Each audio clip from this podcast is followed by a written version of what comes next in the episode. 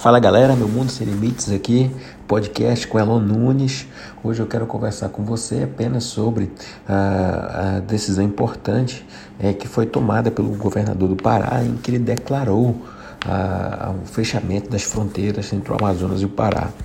Ah, Para começo de conversa, é importante nós compreendermos os significantes. Né? A, a União ela possui fronteiras, são estados internacionais. Todavia, internamente, não se há que se falar ah, em fronteira. Fronteira é uma decorrência da soberania. E nós sabemos que quem possui a soberania é a República Federativa de, do Brasil, são os estados internacionais. Internamente, o que o estado vai possuir é divisa, assim como os municípios vão possuir limites.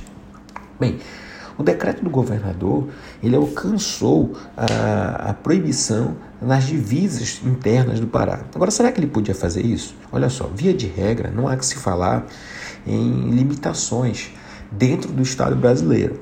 Acontece que a Lei 13979 ela permitiu que por atos conjuntos do Ministério da Segurança e da Saúde viesse a ocorrer limitações interestaduais e até mesmo intermunicipais.